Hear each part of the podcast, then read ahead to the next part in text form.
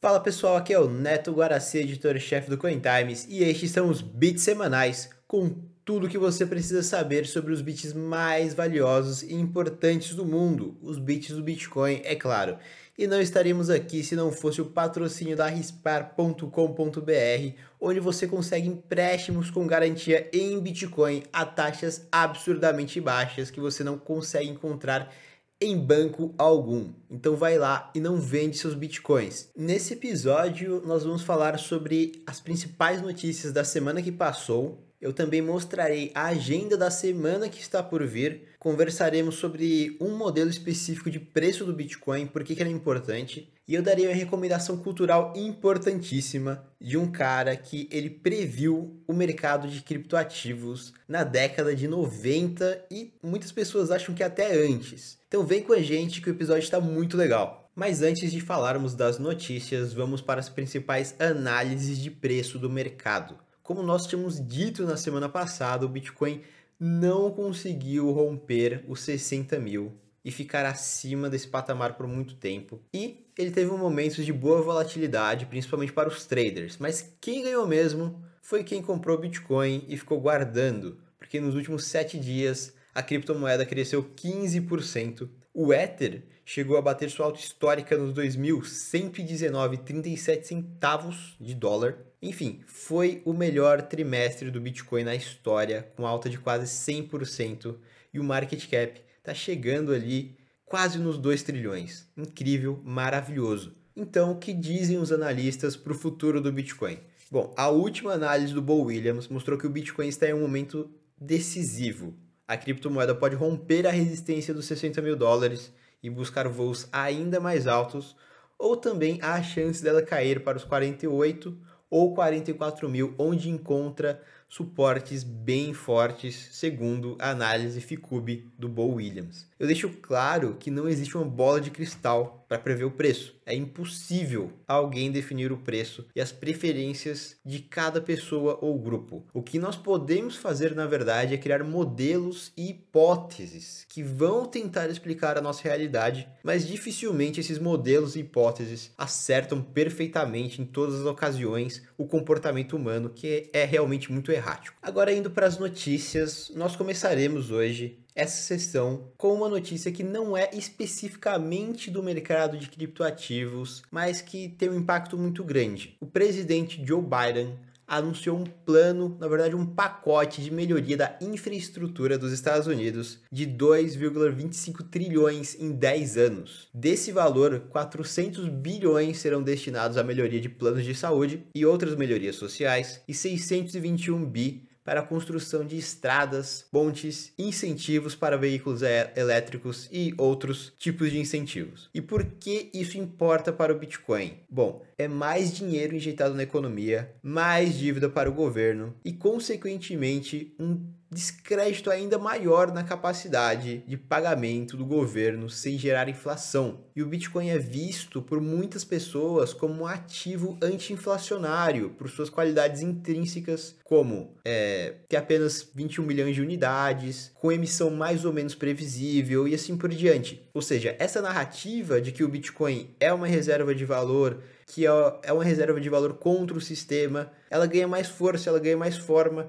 conforme os governos vão imprimindo mais dinheiro e vão gerando mais dívida. Então isso é muito positivo para o Bitcoin, inclusive. Bom, e outra notícia que seria inesperada há alguns meses ou até mesmo há um ano atrás é que o Goldman Sachs anunciou que vai oferecer produtos relacionados a Bitcoin para seus clientes mais ricos. Bom, essa está sendo uma tendência dos bancos começarem a oferecer produtos relacionados aos criptoativos. É, aqui no Brasil a gente teve o Inter é, adicionando fundo de Bitcoin. A gente teve o BTG, que não adiciona diretamente o Bitcoin, mas adicionou ativos em blockchain, o que é muito interessante. E a gente vai ver ainda mais bancos entrando nesse mercado. Por quê? Porque as forças de mercado, porque as pessoas querem Bitcoin. E se os bancos não oferecem o que as pessoas querem, eles vão ficar para trás. Eles não querem ficar para trás. Então, essas instituições, muitas vezes antigas, é, às vezes centenárias talvez, precisam se adaptar. E, e você não deve se surpreender se amanhã ou daqui a alguns meses algum grande banco do Brasil vem anunciar projetos na área de cripto ou que comprou alguma empresa de Bitcoin. É bem possível que isso aconteça porque os bancos precisam se adaptar a esse novo mercado, a essa nova geração que está buscando uma reserva de valor, está buscando uma moeda neutra e, e muitas vezes que, que o Estado não consegue prover. Bom, e já passando para outra notícia, mas seguindo o mesmo fio, o banco mais antigo dos Estados Unidos, o BNI Mellon, está fazendo investimentos no mercado de criptoativos. Recentemente, há menos de um mês, esses caras investiram na Fireblocks, que é uma empresa de custódia de criptoativos, e nessa semana eles soltaram um relatório analisando os diversos modelos de preço do Bitcoin, como o famoso Stock to Flow e sua versão atualizada, o Stock to Flow X, que falaremos mais no próximo bloco, no momento Hodler. Interessantíssimo porque é um banco, o banco mais antigo dos Estados Unidos se deu conta de que eles precisam investir no mercado de criptoativos. E se eu não me engano, eles têm uma parte do banco, né, uma, subseção ali do banco trabalhando especificamente nesse mercado. Muito interessante. Eu não duvido também que outros grandes bancos, inclusive bancos brasileiros, deve, devem trabalhar com, com alguma ideia de, de produto para criptoativo ou devem analisar o mercado de criptoativos,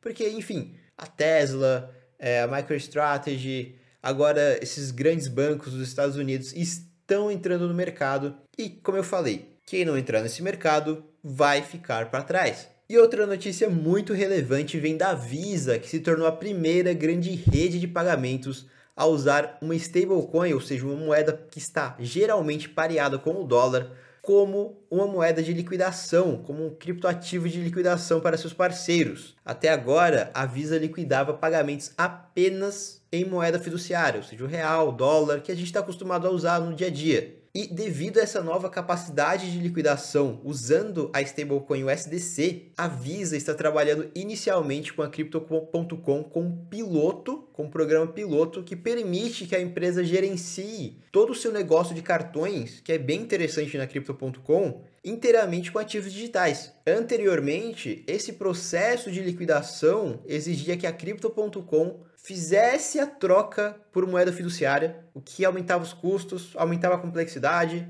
enfim, não era bom para ninguém. E é interessante isso por quê? Porque isso faz parte de uma tendência, a gente tem que olhar no macro, que é essa tendência de digitalização, de tokenização, que chegou agora na Visa, mas já passa por outras indústrias, como os NFTs com as obras de arte, como gaming, card gaming, que está indo também para a blockchain. Ou seja, tá todo mundo digitalizando e, enfim, eu acho que essa é uma ótima notícia e é uma notícia que mostra que essa tendência não vai parar por aqui. E chegou a hora do momento Hodler, uma explicação do porquê você deveria guardar seus bitcoins e não vendê-los. Aqui nós trazemos análises de especialistas ou relatórios e ideias que você precisa conhecer sobre o Bitcoin e por que guardar o Bitcoin pode ser mais interessante do que fazer trade de Bitcoin, por exemplo. Dessa vez, nós traremos uma análise de um dos modelos de preço para o Bitcoin com base no relatório do banco BNY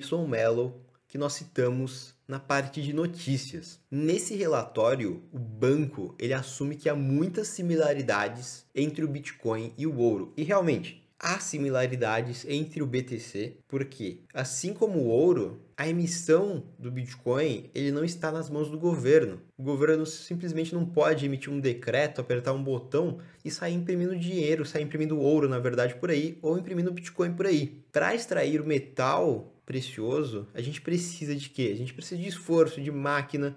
Para extrair o Bitcoin, a gente também precisa de maquinário, de energia, enfim há similaridades entre o Bitcoin e o ouro. Tanto é que o Bitcoin ele é visto como ouro digital. E é aí que entra o modelo que a gente vai falar, que é o modelo Stock to Flow, que é basicamente a razão entre o total de estoque de uma commodity dividido pela produção anual. É muito simples. O Stock to Flow do ouro, por exemplo, é de 50 anos. O do Bitcoin está por volta de 20 anos. Mas, diferente do ouro, o Bitcoin tem programado no seu código para que a cada 4 anos a geração de novos Bitcoins caia pela metade. E, eventualmente, esse modelo levará o BTC ao mesmo patamar de stock to flow do ouro. E esse modelo de stock to flow que a gente está contando aqui para vocês, ele extrapola o preço baseado no valor do mercado de ouro. O que, que é essa extrapolação? Isso significa que quando o stock to flow do Bitcoin chegar ao mesmo stock to flow do ouro, nós teremos um market cap, ou seja, um valor de mercado total equivalentes. Atualmente, o ouro tem cerca de 10 trilhões de valor de mercado e o Bitcoin ainda não chegou a 2, mas se espera que até 2026 esse valor seja alcançado. E aí o Bitcoin pode valer muito dinheiro. Nesse relatório também é falado de um novo modelo, que é o modelo atualizado do Stock to Flow, ou Stock to Flow Cross Asset Model, ou S2FX, que ele aplica um framework em relação também à prata e às narrativas do Bitcoin. É bem interessante, então ele coloca o Bitcoin como um beta inicial de moeda digital, depois o Bitcoin como uma rede de pagamentos, depois o Bitcoin como ouro digital, agora o Bitcoin sendo financiarizado. Enfim, ele vai colocando narrativas em cima dos preços e do stock to flow. É bem interessante esse modelo. Contudo, o banco ressaltou que esses modelos contam com alguns críticos que dizem que o stock to flow não define o preço do ativo, pois ele não conta com a desvalorização do real, ou do dólar no caso, por meio da impressão da moeda, que é um fator completamente fora do alcance desse modelo. E há também muita variabilidade de preço dentro do modelo, ou seja, ele não segue perfeitamente, o Stock to Flow não segue perfeitamente o preço, principalmente no Bitcoin. O banco, ele concorda com essas críticas e ainda diz que é um modelo muito simples. Mas, por outro lado, ele afirma também que é uma forma bem elegante de ligar, de linkar o preço do Bitcoin ao mercado já muito bem estabelecido. Eu lembro também que o Stock to Flow até o momento, apesar dos seus problemas, tem acertado de maneira bem geral a previsão de preços do Bitcoin. Bom, então qual seria o futuro do preço do Bitcoin de acordo com esse modelo Stock to Flow? O modelo atualizado fala que até 2024 que é o ano do próximo halving, da próxima diminuição da quantidade de bitcoins emitidas pela metade, a criptomoeda chegará a 100 mil dólares ou pouco mais na cotação atual de meio milhão de reais. Isso é um ótimo motivo para você não vender seus bitcoins, seus criptoativos. E outro motivo para você não vender, é claro, é a possibilidade de colateralizar, de usar seus bitcoins para pegar empréstimos. Se você tem bitcoins, você pode utilizá-los como garantia para conseguir empréstimos baixíssimos na rispar.com.br e adquirir liquidez em real para suas necessidades do dia a dia. Então você não quer vender seu Bitcoin, vai lá na Rispar, pega emprestado a moedinha estatal e compra o que você precisa com juros que você não encontra em nenhum outro banco. Dessa forma, você não perde uma possível valorização do Bitcoin, já que você efetivamente não se desfez deles. Então, esse é um serviço realmente excelente para os Bitcoiners. Enfim, não venda seus satoshis, vai na rispar.com.br e faça um empréstimo com garantia em Bitcoin. E agora nós vamos para a agenda da próxima semana. E na próxima semana a gente tem alguns eventos que são bem interessantes. O primeiro deles é o lançamento da JumpNet pelo projeto Engine, que fará uma ponte entre os NFTs do Ethereum para uma parachain do Polkadot. Meu Deus do céu, se eu falei grego para você, eu vou te explicar em termos bem simples. A Engine é uma moeda, ou melhor, ele é um projeto que busca integrar o blockchain a tecnologias de games, ou seja, colocar itens digitais no blockchain, tokenizar pontuação de game, esse tipo de coisa. E eles vão lançar no dia 6, 6 de abril, uma ponte que ligará os NFTs, aqueles tokens não fungíveis que são usados para obras de arte, digitalização de tokens, de card game, no Ethereum para o blockchain auxiliar que eles construíram, que é específico para esse tipo de ativo. E esse novo blockchain terá várias vantagens, terá taxas mais baixas, será mais fácil de construir os tokens. E o que mais me interessou nessa atualização é que aparentemente eles estão bem preocupados com a experiência do usuário, o que em muitos projetos de criptomoedas a gente não vê que isso acontece. Então existe um grande potencial. E esse potencial é maior ainda porque no momento do lançamento eles vão integrar essa parachain, ou seja, essa JumpNet também, junto com o maior aplicativo de rede social para games da Coreia do Sul, que conta com 3 milhões de usuários. Enfim, eu acho que tem potencial. Não sei se esse potencial será realizado nesse dia, mas assim, eles já estão colocando junto a uma rede que tem milhões de usuários. Então fica aquela frase: compre no rumor e venda na notícia. Parece uma coisa muito válida por aqui, né? Também no dia 6, o pessoal da VeChain que é um projeto de blockchain voltado para a cadeia de suprimentos, fará uma conferência que, dentre outras coisas, falará sobre como esse criptoativo pode ajudar com problemas de segurança alimentar na China. E aqui vale lembrar que a segunda maior economia do mundo já teve escândalos de comidas infectadas pela febre suína, Covid-19 recentemente e até fórmulas nada seguras para crianças, para bebês. Inclusive, muitos chineses começaram a importar fórmulas tipo ninho, ninho premium, aquelas fórmulas infantis da Austrália, que causou revolta nos cidadãos australianos porque o preço aumentou absurdamente. E, e enfim, eu gosto quando as coisas elas têm uso, quando elas servem para alguma coisa, quando elas servem para resolver algum problema. E essa conferência, que é a Blockchain Business Bridge, é de graça, ou seja, é um papo que tem um use case muito interessante e que não custa nada para você ver. Eu acho que, que é bom anotar na agenda se você tiver um tempo. E agora, por último, o PancakeSwap que é o maior DeFi da Binance Smart Chain, queimará no dia 10 de abril o equivalente a 73 milhões de dólares no token Cake, que é o token da PancakeSwap. Então é bom ficar de olho para ver se, se esse token vai subir e como esse mercado vai se comportar. Então, pessoal, essas foram as principais atualizações que virão para o mercado de criptoativos na próxima semana. E agora a gente vai para sugestões culturais. E nessa semana, como sugestão cultural, eu vou recomendar A Desestatização do Dinheiro, de Frederick August von Hayek, ou apenas Hayek, um austríaco ganhador do Prêmio Nobel de Economia, principalmente pela explanação dos problemas de uma economia planificada. Eu sou muito fã do Hayek, mas a sua obra mais visionária, pelo menos que eu acho, é A Desestatização do Dinheiro, na qual ele mostra como seria e quais seriam as vantagens de um mercado aberto de moedas. E muitos acreditam que Hayek meio que previu no mercado de criptoativos e até mesmo como esse mercado futuramente pode se comportar. Então vale muito a pena ler, é um livro muito fácil de entender e ele tem uma linguagem muito simples. O livro está disponível de graça no hotbarbrasil.com.br ou no Mises Brasil. Bom, e com essas recomendações nós fechamos os beats semanais. Mais uma vez agradecemos a Rispar por patrocinar esse podcast. E enfim, continuem confiando, continuem rodando e to the moon!